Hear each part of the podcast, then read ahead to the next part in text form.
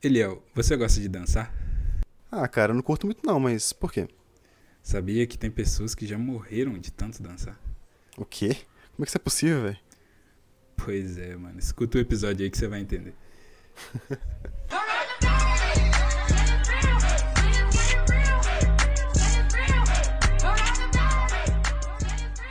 Eu sou Vitor Santos. E eu sou Eliel Breno.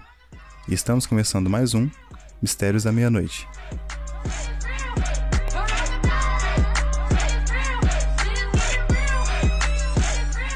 Então, Vitor, o episódio de hoje é sobre pandemias, cara. O que você tem a dizer sobre isso?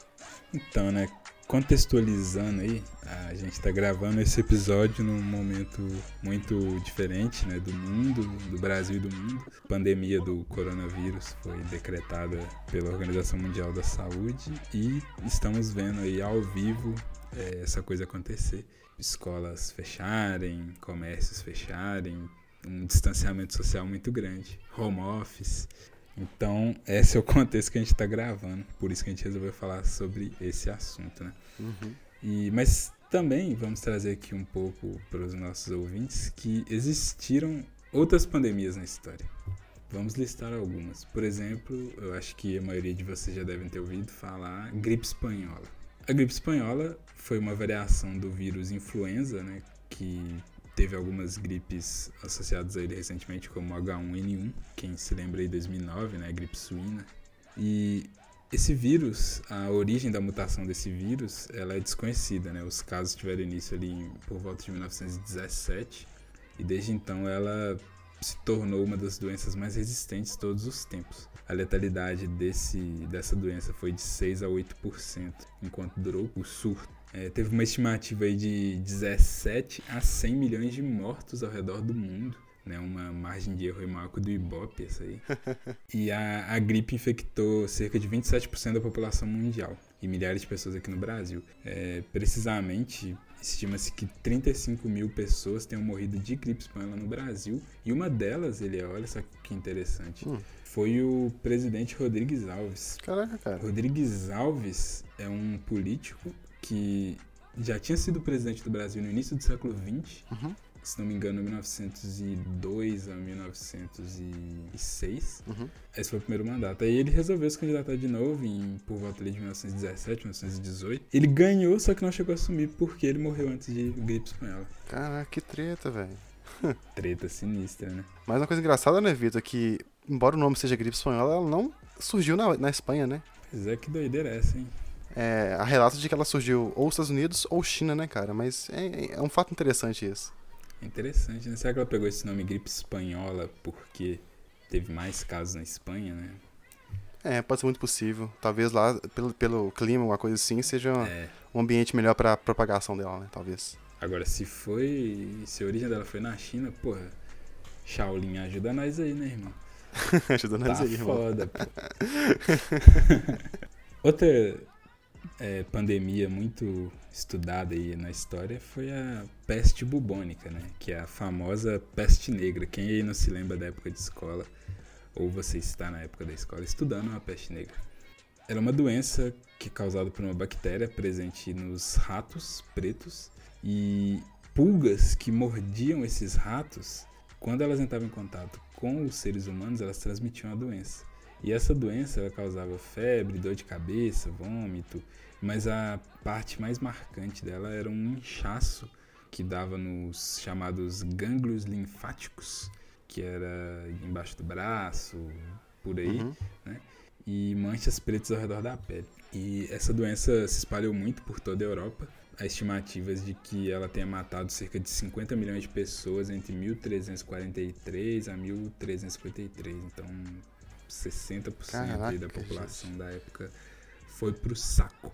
Uma coisa que facilitou muito a disseminação da, dessa peste ele, foi a falta de higiene da galera, né? Porque você imagina, Aham. se hoje em dia, comparado ao Brasil, por exemplo, você tem a ideia que os europeus não são muito cuidadosos com a higiene, imagina em 1300. Pois é, cara. a- a- eram condições, tipo assim, Você tá sem, louco, velho. sem noção, né, cara? Não, sem noção nenhuma. E a doença ela atingiu toda a China, né, Oriente Médio, Rússia, chegou até na, na Escócia. Mas Uhum. o negócio é que ninguém sabia o que, que era aquilo. Pois é, e a, a desinformação também, e como eles não tinham como saber qual que era a causa dessa doença, né, não- não teve como parar isso. Não tinham. Daí surgiu a ideia que muita gente deve ter visto aquela imagem do médico com uma roupa parecendo um bico assim de tucano. Aham, clássico, clássico. Porque eles imaginavam que colocando uma planta naquele bico da, da máscara, Uhum. quando a doença, porque eles imaginavam que ela vinha no ar, quando ela viesse no ar, a- aquela planta iria filtrar e não ia deixar a Ah, doença passar para os médicos. Porque muitos médicos morreram tentando cuidar dos pacientes, porque ninguém sabia como que pegava, né? E Que depois loucura, velho. foi descobrir que foi a, a pulga, né, que mordia o rato. Aham. Que loucura isso. E a gente vê hoje, nessa pandemia atual, como que os meios de comunicação são importantes, né? Pra Uhum. gerar informação pra galera. Imagina em 1300, sendo que todo mundo era deslocado, era mais rural do que tudo, assim, era muito difícil, né? Sim, não, com certeza. A, a- informação, a, a globalização auxilia muito a gente em relação a isso, né? Demais. Você pode pensar até em relação a mortes, por exemplo. Até o médico ir fazer a autópsia do, um morto lá em 1300, quanto Uhum. tempo que ele ficou ali exposto à galera? Sim, pois é. É muito difícil, né? Muito difícil. Outra pandemia famosa é chamada varíola. A varíola é uma doença que assolou a humanidade por muito tempo, né? Tem registros que mostram que o faraó Ramsés II morreu é, vítima dessa doença que foi erradicada do planeta desde 1980, Aham. graças a uma grande campanha de vacinação. Inclusive você, né, que apoia o antivacina, Antivacina, sabe que a varíola só sumiu por conta disso, né? Isso aí é um leve problema darwiniano de evolução, né? Mas entre 1896 até a erradicação em 1980, cerca de 300 milhões de pessoas morreram graças a esse vírus. Caraca, é muita gente, cara. Muita gente, é um vírus assim muito poderoso, matou gente pra caramba. Uhum. E um cidadão chamado Edward Jenner eh, descobriu a vacina contra a varíola em 1796, que foi inclusive a primeira vacina de todos os tempos. Olha só. Foi aquele famoso caso de criou algo pela necessidade. né? Uhum. Então, Sim. conseguiu criar a primeira vacina e a capacidade de vacinação global da doença, que tinha uma mortalidade muito alta, aí 30% de mortalidade, Caraca. ela se manteve na humanidade até mais ou menos os anos 80. Uhum. É, a varíola era transmitida por via aérea e causava uma série de verrugas cheias de pus no corpo do infectado. Então, era além de ser uma doença que tinha uma alta taxa de mortalidade, era uma coisa muito feia e ruim para quem pegava. E o contágio era muito facilitado, né? Porque você tá num ambiente com a pessoa, querendo ou não, você vai estar respirando o mesmo ar que aquela pessoa. Então é muito complicado. Pois é, é, é muito complicado você controlar o que você não vê, né? Estamos vivendo isso atualmente. Estamos vivendo isso atualmente, exatamente. Pois é. Quarta pandemia aí famosa, ah, nem tão famosa assim, né? Uhum. para as pessoas que não mexem muito com isso. A tifo. Então, o surto do tifo matou mais de 3 milhões de pessoas entre 1918 e 1922. Né? Foram aí quatro anos. Caraca, quatro anos, velho. Pois é. E uma coisa que contribuiu muito foram as condições pós-Primeira Guerra. Né? A Primeira Guerra terminou ali em 1918, deixou muita coisa devastada, principalmente na Europa Aham. e criou um ambiente de muita miséria que era altamente propício para o desenvolvimento de- de- desse tipo de doença, né? Aham. E uma rede de saneamento muito precária, né? Acabou fazendo com que ela se espalhasse por todo o continente, especialmente na Rússia. Uhum. E a tifo tem uma origem similar à da peste negra. A transmissão é justamente originada por pulgas que morreram ratos infectados. Então, é, são doenças parecidas e os sintomas são dor de cabeça, articulações, febre alta, delírios e erupções cutâneas hemorrágicas que deixam o infectado numa situação muito difícil. É, mas o, o que ajudou muito isso aí, né, Vitor, foi a. Que nesse comentou anteriormente aí, pós, pós Primeira Guerra Mundial, né, cara? A Europa não tinha infraestrutura nenhuma, né? Nenhuma. Era muito sujo, né? E é engraçado você ver essa, essa recorrência, né, de pulgas e ratos, né? Pois é, estranho transmissão, isso, né? Isso levou uma, talvez um, um toque assim para a sociedade de que não era legal ficar convivendo com ratos, né? e essas uhum. pulgas que mordiam. Mas tudo tem um propósito, né? Vamos... Depois disso, com certeza as condições de saneamento devem ter melhorado muito ali na Europa e com certeza. virou o que virou. Outra doença, cólera. A cólera ainda não foi erradicada até hoje, mas matou entre 1817 e 1824 milhares de pessoas ao redor de todo o planeta. É, Acredita-se que ela tenha sido a primeira epidemia que de fato alcançou todos os continentes, que ao contrário da peste negra que se manteve na Europa, na Ásia e no norte da África. Uhum. Então a cólera provavelmente foi a primeira que alcançou o mundo inteiro. É, a bactéria da cólera libera uma toxina que provoca diarreia intensa e o portador pode acabar morrendo por desidratação. Então você imagina, Caraca. você tem uma, você pega essa bactéria e você vai morrer por uma consequência, não por ela especificamente, né?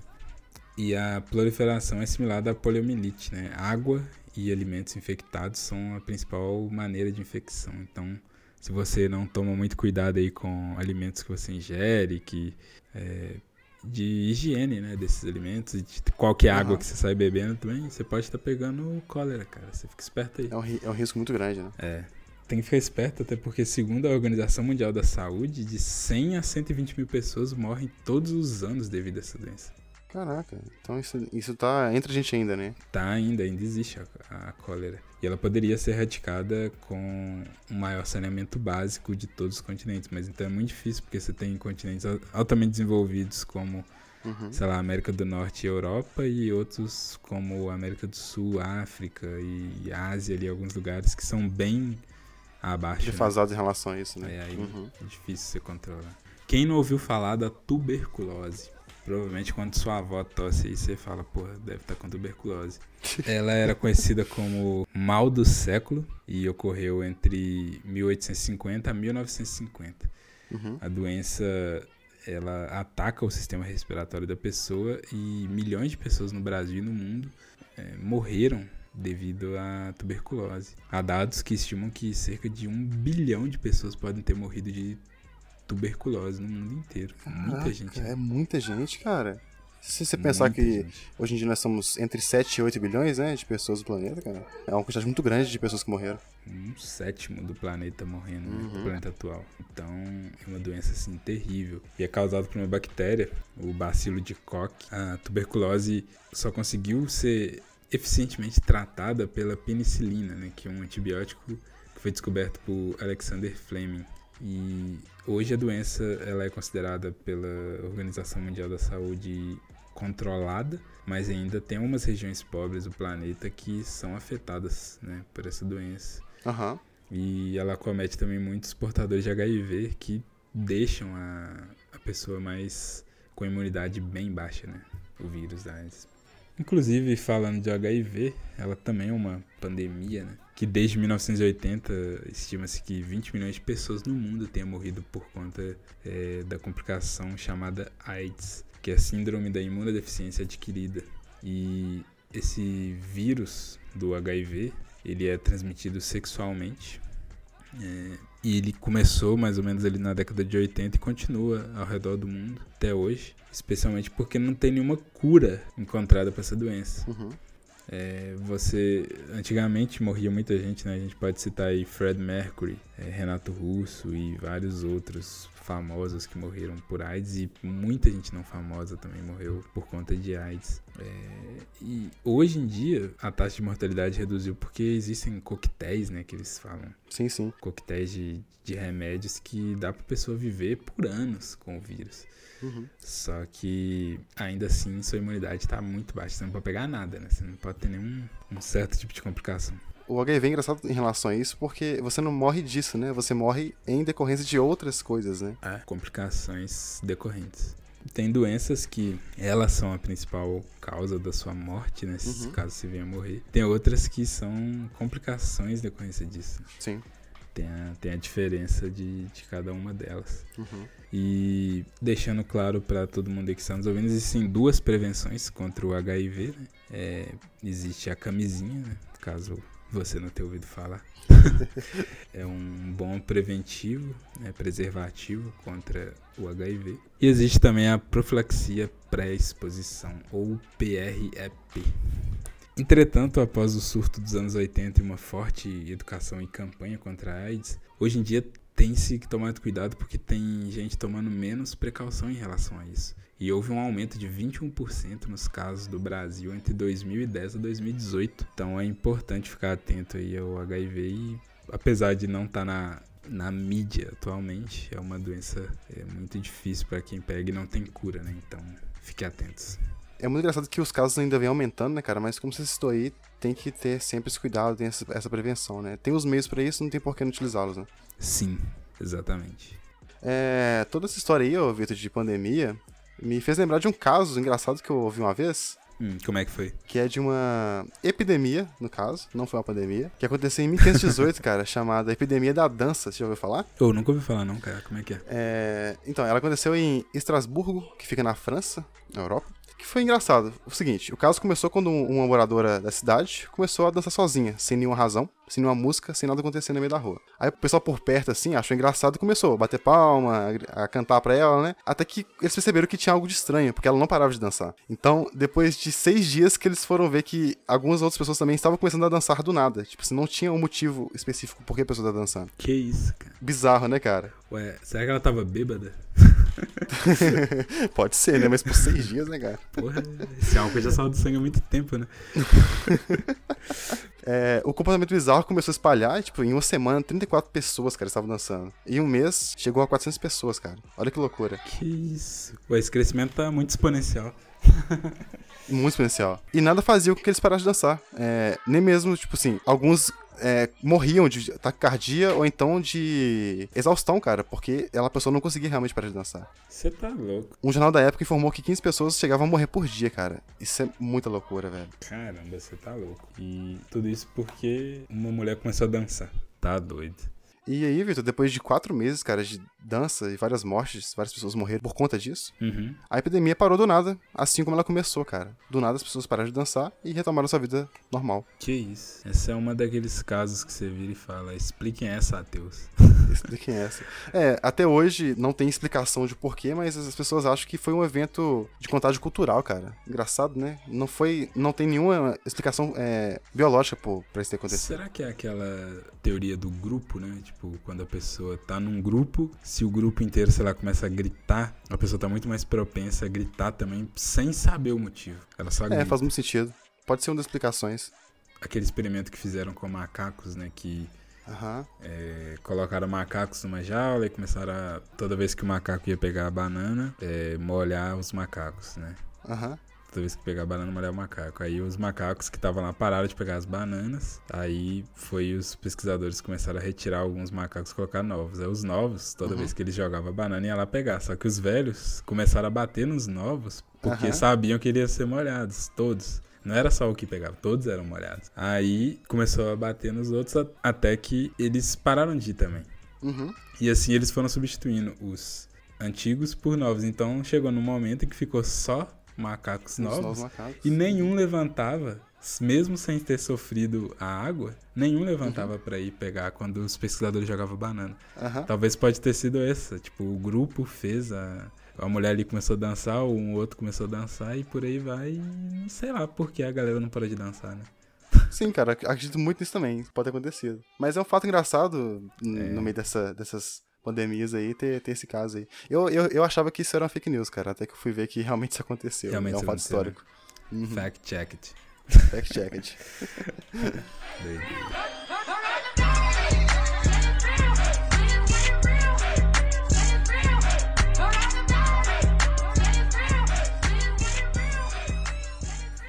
Então, né, Eliel, a gente falou aí de várias pandemias históricas mas atualmente a gente está vivendo mais uma, é coronavírus, né? O, uhum. Uma doença que começou na China uhum. em dezembro de 2019, ou seja, super recente, e é por isso que o ser humano não tem anticorpos contra ela. E é uma doença respiratória, né, que acomete as pessoas. Tem uns sintomas assim, muito parecidos com a gripe, Às vezes costuma ser até menos forte do que a gripe, só que causam danos muito graves, né? Sim, sim. Pro, pra pessoa que pega. E o coronavírus, ele tem alguns relatos que ele pode ter começado em novembro, só que de fato o que foi confirmado foi em dezembro. E Uhum. começou na China, mais especificamente na cidade de Wuhan. Existia ali um mercado onde as pessoas compravam e vendiam N coisas muito nojentas, muitos animais exóticos e bizarrices chinesas eram vendidas ali. E Uhum. começaram a ter os primeiros casos que o- quando os médicos é, chineses começaram a descobrir o coronavírus, um novo, né? Porque existem vários coronavírus. é, começaram a perceber um padrão e chegaram nessa conclusão que era uma outra doença. E quem estava pegando no início eram trabalhadores dessa feira de Wuhan, que vendia animais exóticos. E depois, cara, é, como a doença facilmente transmissível, eles começaram a ver muito mais gente que estava chegando nos hospitais de Wuhan com o mesmo sintoma que não trabalhavam na, na feira. Então já estava dando o que eles chamam de transmissão comunitária, né? Aham. É, que você não precisa estar lá na feira para pegar o coronavírus, você já, já espalhou. E aí a China demorou para tomar uma atitude, né, em relação a isso, tentou no início aquelas Esconder, fases, né? negação, depois você aceita e depois você vai fazer alguma coisa. Aham. E aí até condenaram o, o médico que tinha Descoberto, entre aspas, né? descoberto, é, eles foram contra ele no início, depois viram que o cara tava certo. O cara, infelizmente, acabou até morrendo, né? Imagina o tanto de corona que ele ficou exposto ao pesquisar. Mas aconteceu, né, em dezembro. E aí começou a espalhar. E o mundo hoje em dia a gente tá muito conectado, né, Eliel? Você vê que, cara, tem três meses que o negócio aconteceu na China e o mundo inteiro já tem casos de coronavírus. É, a gente até comentou um pouquinho antes, né? A relação Uhum. da globalização, que ela é boa no sentido de você ter informação pra tudo, você ter- poder cercar mais facilmente, mas também é ruim em relação à transmissão, né? Ainda mais por Sim. esse vírus ser tão facilmente transmissível, é, cara, em relação de dias pra que todo o planeta esteja infectado, no caso foi meses, né? Foi, cara, três meses tá tudo infectado, todos os continentes. Acho que só na Antártica que não, mas também, né? é, de- é de se esperar isso, né? É, os pinguins estão de boa. Mas é, é incrível como que o mundo chegou no nível de conexão tão grande. Uhum. É, a gente tem visto muita coisa ao longo dos últimos dias. Todo dia tem notícia nova da- sobre o coronavírus. E Uhum. uma das que mais eu fiquei impressionado foi um vídeo que eu vi. Eu posso até deixar aí pra galera na descrição. Como que o corona serviu pra mostrar algumas coisas, né? O ser humano às vezes é tão egoísta e ele não percebeu o quanto que um é dependente do outro, né? Sim, cara. Essas Sim. como que uma doença invisível conseguiu desarticular todas as conexões que o mundo tinha, as viagens aéreas, jogos de futebol, é, eventos é, ao redor do mundo, shows. é, países que iam fazer tal coisa não vão mais. Olimpíada, cara. A Olimpíada foi adiada pela primeira vez na história. Sim, cara. é- São muitas primeiras coisas acontecendo, né? São. A gente vê que o mundo que não para tá parando, né? O mundo que não disso. para tá parando. O mundo tá dando um break, né, cara? E tem até um lado positivo que eu vi um cara comentando outro dia, um, um americano, que ele estuda economia, mas voltada para o meio ambiente. Ele falou que uma coisa boa não é descomemorar o coronavírus, mas uma coisa boa que vai acontecer e está acontecendo com o coronavírus é a redução da emissão de CO2 no meio ambiente. Uhum. Que é uma coisa que a gente já, já devia estar tá, trabalhando nisso há muito tempo. né? É, mas pelo fato de que tá todo mundo forçado a ficar parado em casa, Aham. o nível de emissão de poluentes diminuiu já em março e vai diminuir enquanto manter essa, esse tipo de afastamento social e esses eventos todos parados, né?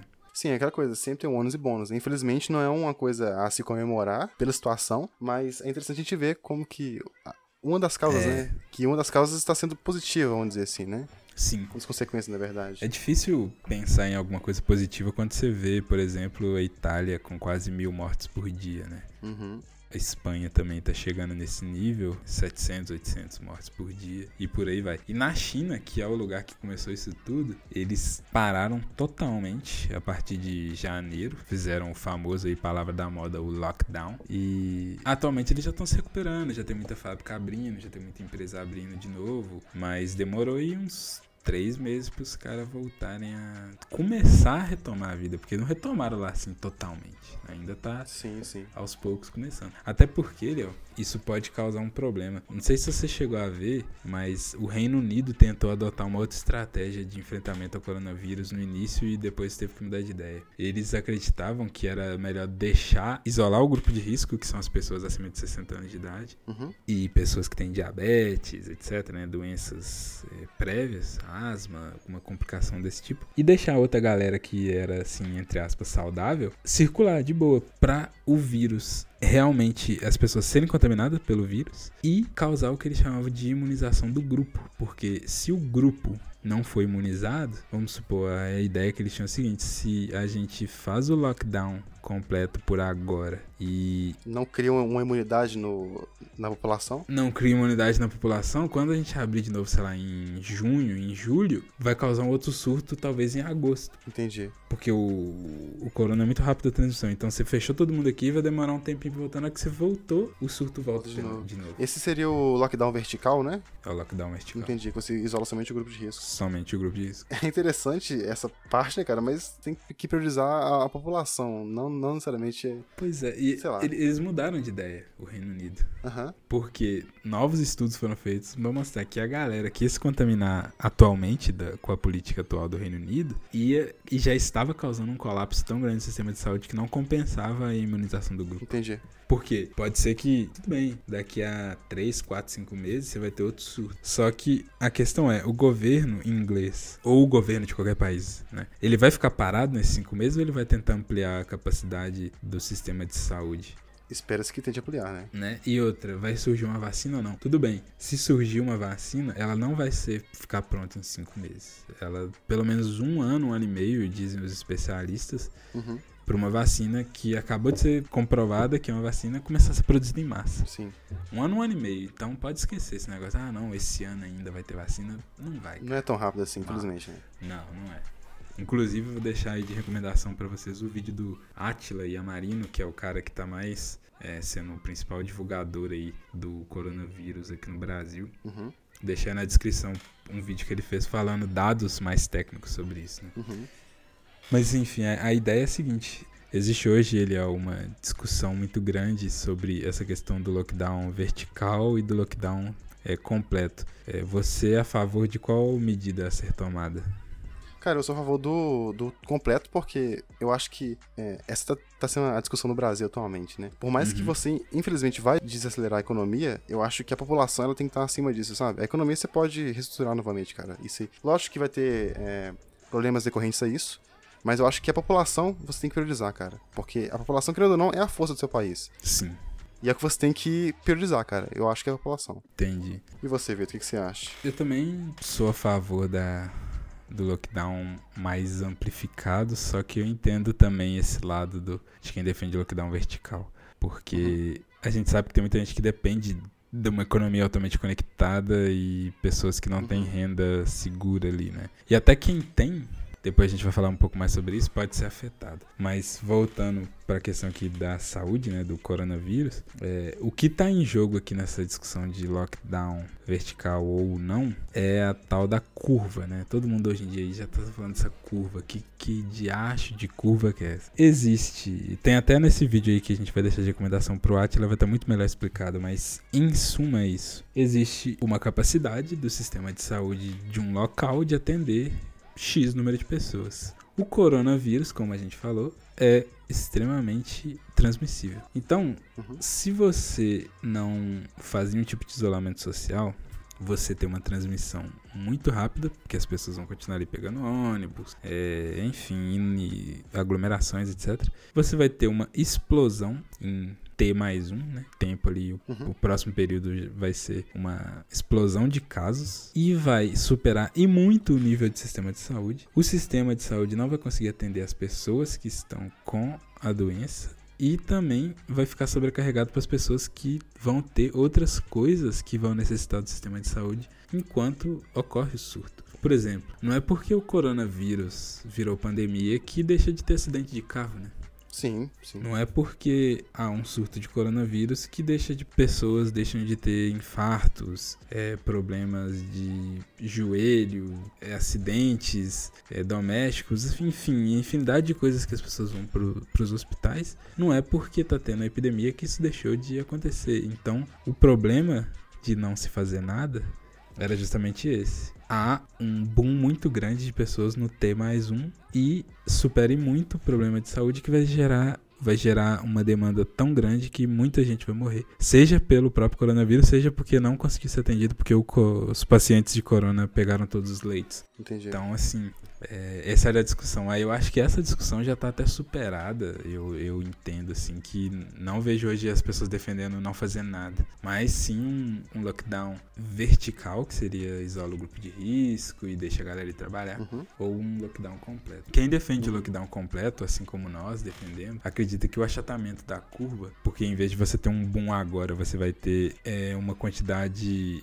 distribuída ao longo do tempo, T mais um, T mais dois, T mais três, e não vai superar em muito o capacidade de atendimento do sistema de saúde. Então você vai gerar menos vítimas nessa situação. Você tem um tempo, né, para você poder reestruturar o seu sistema de saúde, né? Sim. E há também é, governos fazendo é, ações para aumentar o número de leitos enquanto você tem o surto. Por exemplo, aqui em Minas Gerais, um local muito grande, né? Quem é de BH que sabe, o Expo Minas o governo de Minas anunciou a construção de 900 leitos. Uhum. Que não existiam, são leitos temporários uhum. para su superar essa fase.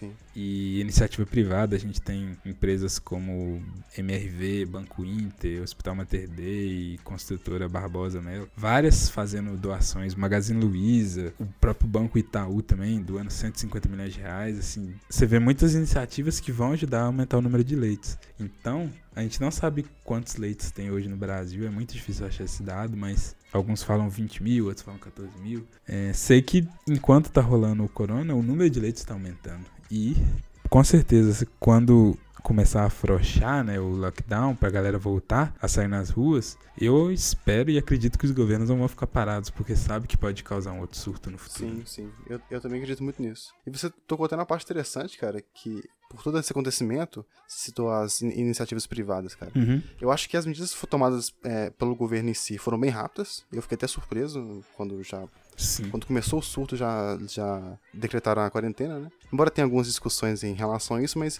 no, no contexto geral, tá, é... sendo, tá sendo bem rápido. Você vê que no mundo é uma discussão praticamente superada. Sim, aqui no Brasil ainda não, né? É... Infelizmente. Aqui no Brasil ainda não. A gente tem um governo que ainda está meio dividido, né? Você tem uhum. alguns entes falando para o lockdown completo, por exemplo, o Ministério da Saúde, outros como o próprio presidente acha que não é, não, né, não é necessário. Uhum.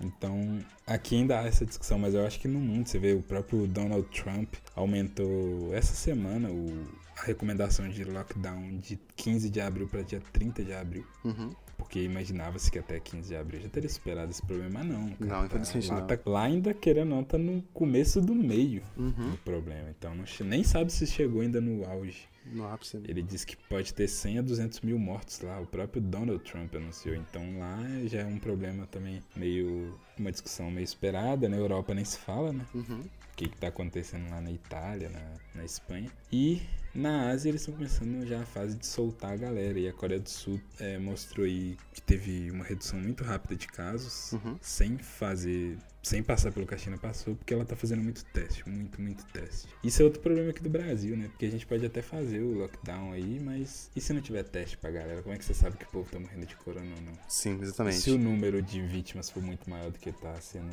divulgado, né? É, divulgado, então é complicado essa questão, né?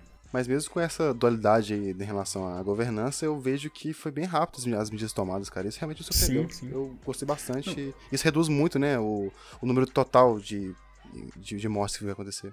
Sabe o que eu acho, o que os prefeitos, governadores, etc., eles não querem ter as mãos sujas de sangue. Sim. Uhum. Eles não querem que a população olhe para eles como alguém que permitiu, sei lá, o seu vizinho morrer. Porque eu vi uma coisa hoje que foi até interessante, uma mulher falando que primeiro você vê na TV que na China morreram tantas pessoas, depois você vê que na Itália estão morrendo tantas pessoas, depois você vê que teve o primeiro caso de morte no Brasil. Depois você vê que na sua cidade já tá com não sei quantos mil infectados. Depois você vê sua vizinha morrendo. Sim. Depois é sua mãe. Exatamente. A pessoa realmente só tem a noção, né, cara, quando acontece Exato. muito próximo a, a, ao ciclo social dela, né? Exatamente. Há um mês atrás era coisa da televisão, agora sua vizinha pode morrer. E Exatamente. daqui a pouco sua mãe, sua tia. Exatamente. Né? Então a pessoa só vai dar conta disso. Então acho que os, os entes públicos mais locais, eles estão pensando justamente nisso, né? Que eles não querem levar a culpa de terem, sei lá, liberado o lockdown nas cidades e, tipo, ver muita gente morrendo por conta disso. Sim. Eu fiquei surpreso na minha cidade mesmo. O prefeito agiu muito rápido, foi, foi mais rápido, inclusive, que aqui em Belo Horizonte, o fechamento de comércios lá. Uhum. E, obviamente, causou muita revolta em alguns comerciantes, mas. É um mal necessário, infelizmente, né? É. Ele agiu rápido e vamos ver se isso que o Brasil está fazendo agora, que a Itália não fez, que a Espanha não fez, se e o próprio Estados Unidos também não fez, vamos ver se isso ajuda com que a gente tenha outros resultados em relação a esse achatamento da curva, né? Tomara que sim. Uhum, tomara que sim. Vi, uma, vi um, um gráfico hoje do que o Hélio Beltrão presidente do Instituto Mises Brasil, compartilhou uhum. sobre o número de mortes e número de casos, quer dizer, e a curva do Brasil deu uma leve acentuada para baixo, né? E ele acredita que isso, eu acho que ele foi até otimista demais de falar assim: "Ah, o Brasil tá com outro cenário". Eu acho que é muito cedo para falar, mas tomara que esse ciclo para baixo continue, né, que seria o resultado do maior isolamento do que os outros países. Sim, vamos esperar pelo melhor, né? Vamos esperar pelo melhor. E uma outra coisa também que está em discussão é o uso da cloroquina, né, que é um medicamento que há é, risco, ainda não tem comprovação científica de que ele funciona, porém a comprovação prática que ele funciona já são inúmeros casos no mundo de pacientes que sobreviveram usando esse medicamento. Uhum. Só que ainda não fez. É porque na ciência tem muito disso, né? O método científico de como comprovar que uma, um medicamento é eficiente ou não demanda um tempo, são meses de pesquisa ali. Então, e a galera não tá querendo esperar, porque não tem tempo, sei lá, você vê seu pai na cama do hospital com problema de respiração e você sabe que cloroquina pode salvar ele. Você vai dar o remédio ou não? Pois é, é complicado, né? complicado, cara. Tem muita gente tomando, entendeu? Essa medida de. Mas vamos esperar para ver o que, que os próximos meses é, mostram pra gente em relação a essa pandemia. E no meio dessa confusão toda, Eliel, de coronavírus, é, lá em New Jersey teve um, um assistente médico, né? Ele trabalha dentro de um hospital, ele, ele é assistente lá de alguns médicos. E ele morava em. mora em New, New York, só que ele tava. Porque a família da mulher dele mora em New Jersey, ele tava em New Jersey. E ele começou a se sentir muito mal e tal, etc. E aí ele foi procurar um hospital, porque já tinha dias que ele tava passando muito mal. E lá no hospital, o, não tinha tido nenhum caso ainda de coronavírus em New Jersey. Isso foi no início de março. E ele chegou e foi fazer os exames e o médico começou a suspeitar que ele poderia ter coronavírus pelos sintomas que ele tinha, mas falou que não podia afirmar nada antes do teste. Uhum. Aí ele fez o teste, né? E depois passou um tempo lá. Ele viu na televisão. Ele ficou em isolamento num quarto lá que tinha no, no hospital. Só tinha uma televisão. Não tinha mais nada no quarto. E ele depois de um tempo começou a ver na televisão um breaking news falando que tinha sido confirmado o primeiro caso de coronavírus em New Jersey. Hum. Aí ele ficou assim, porra, velho, não é possível. Será que sou eu? E esse cara depois viu o médico e falou assim, ô doutor, né? Vi que passou na televisão um caso do primeiro, é, primeiro caso de coronavírus confirmado aqui no estado. Inclusive o governador do estado tweetou sobre isso confirmando o primeiro caso. Ele queria saber se era ele e tal. O médico falou: Não, ainda não saíram os resultados do seu exame e tal. Aí passou meia hora depois que ele falou isso com o cara, o médico voltou lá e falou: Sim, você tem coronavírus. Foi o primeiro caso do estado de New Jersey. Aí, a... o podcast que eu tava ouvindo que contou essa história, The Daily do New York Times, o apresentador falou: Pô, esse é o primeiro caso da história que uma pessoa descobre que tem uma doença pela televisão e não pelo médico que tava tratando. Uma história um pouco engraçada no meio dessa putaria toda que tá rolando, mas o cara descobriu que tava doente pela TV. Olha isso, cara, que loucura, velho. Pois é. Muito bom. Esse é, Muito bom. esse é o mundo que a gente tá vivendo.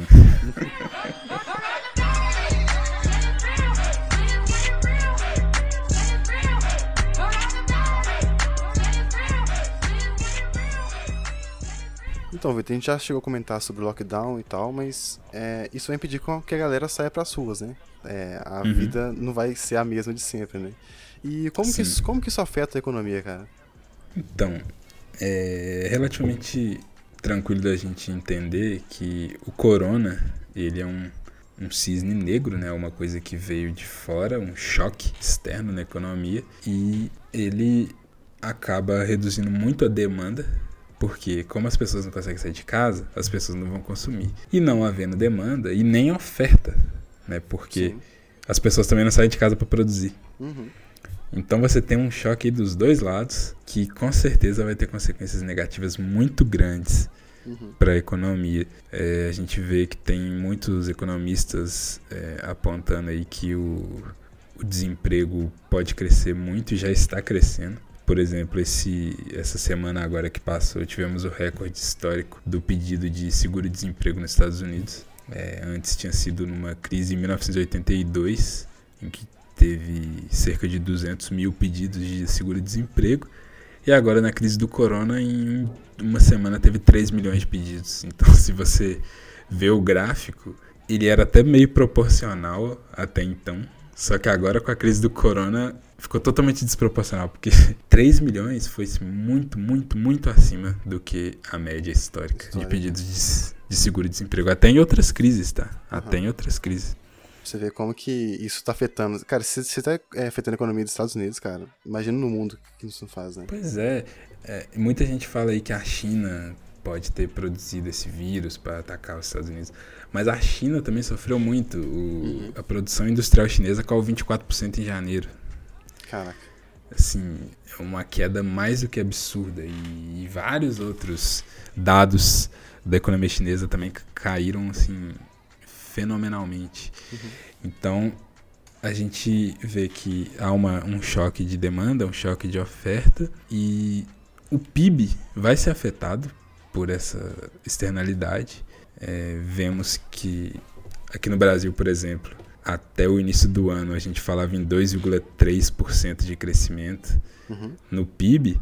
Agora o boletim Focus dessa semana, o boletim Focus para quem não sabe é um, um boletim semanal que o Banco Central solta, Uhum.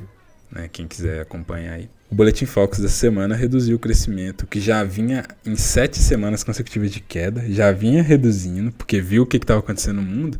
Agora que chegou aqui no Brasil, o, saiu de um crescimento para um decrescimento de 0,48%. Isso é só o começo, eu imagino, tá, Eliel? Sim, sim. Porque- tá só no início ainda, né? É, o boletim é semanal. Então a Uhum. gente começou a entrar no pior mês do corona aqui no Brasil, que vai ser abril. Aham. Então eu fico imaginando como vai ser o boletim Focus do final de abril, se não houver nenhum tipo de, de uma notícia boa aqui pro nosso país, né? Se Uhum. as medidas de isolamento estão dando certo. Porque agora, na última semana de março, já estamos um crescimento aí de menos 0,48%. É, cara. Alguns bancos que estão estimando que o Brasil, por exemplo, o JP Morgan, está estimando que o Brasil pode cair 3% esse ano. Nossa, Deus. É a- é a queda Pois muito é. grande, cara. É uma queda muito grande.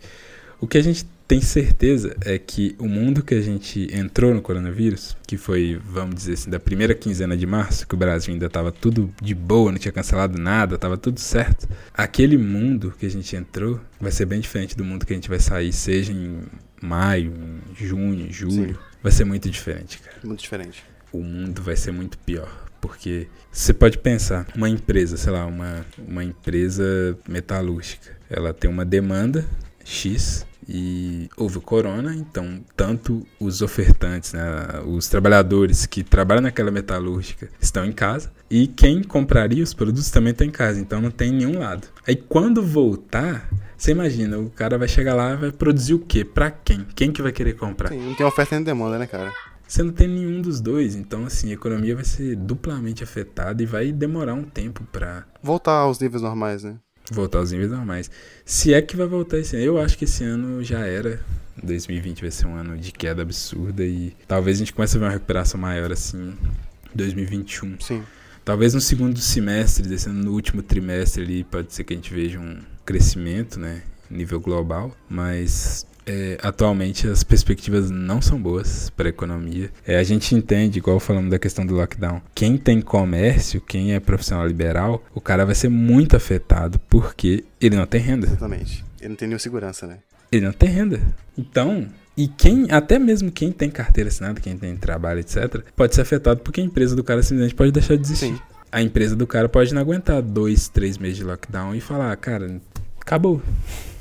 Então, você afeta o consumo muito de uma maneira muito forte, afeta a oferta também. Uhum. E a gente vê, né, ali, alguns governos se movimentando para tentar fazer alguma coisa em relação a isso. Né? Uhum. É, por exemplo, nos Estados Unidos, que aliás é bom citar que os Estados Unidos, é, em junho do ano passado, chegou ao recorde de 120 meses de crescimento. Nunca na história dos Estados Unidos eles tinham crescido tanto.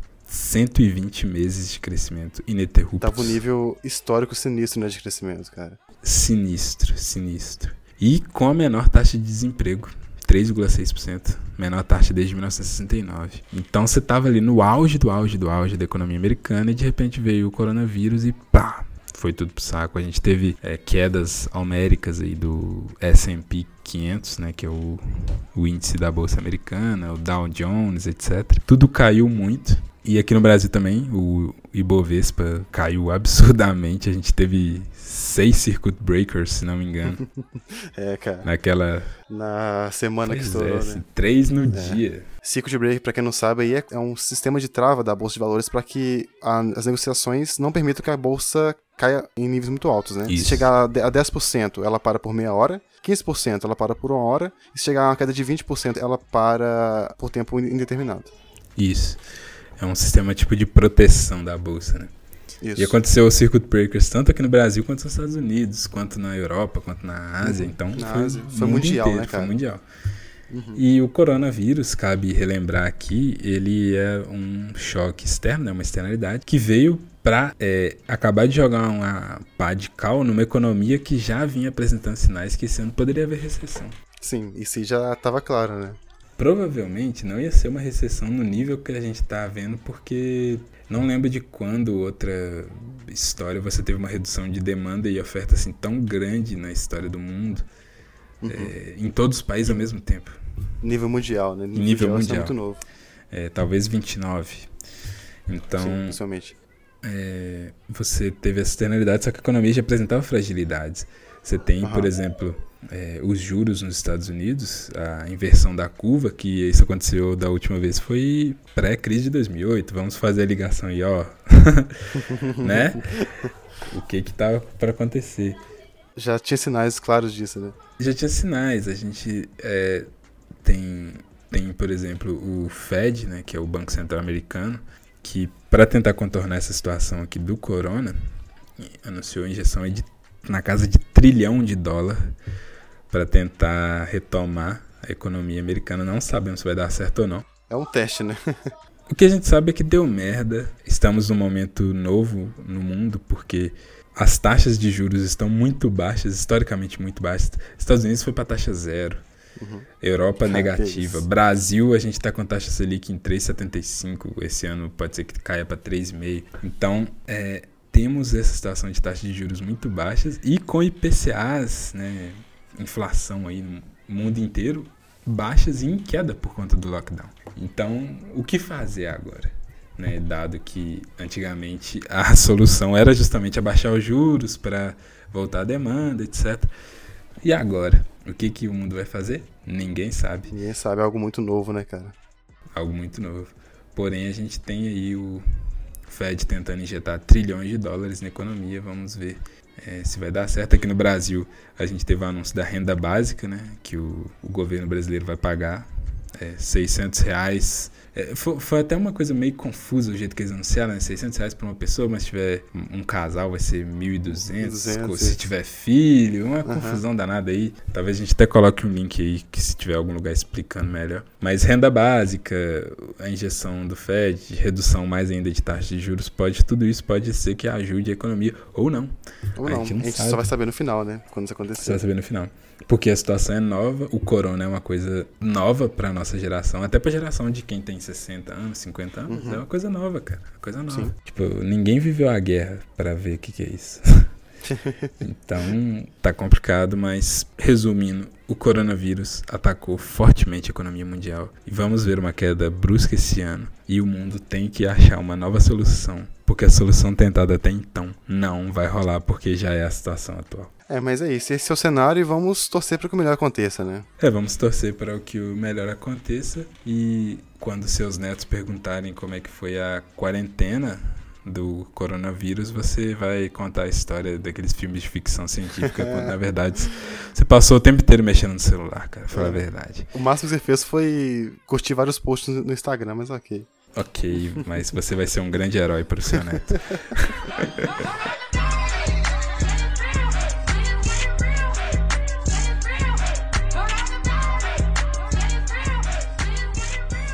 Assim como o Corona acabou com o livre direito de ir e vir, esse episódio também está acabando. Espero que vocês tenham gostado é, e mandem pra gente o que vocês estão fazendo nessa quarentena e como tem feito para passar o tempo. É, vocês podem mandar no nosso e-mail mistérios da meia-noite 42 gmail.com ou no nosso Instagram oficial.mn ou até no nosso Twitter mnoficial 42. Bom, por hoje é só. Nos vemos de novo na semana que vem. Grande abraço e fui! Valeu, falou e fique em casa. Stay at home.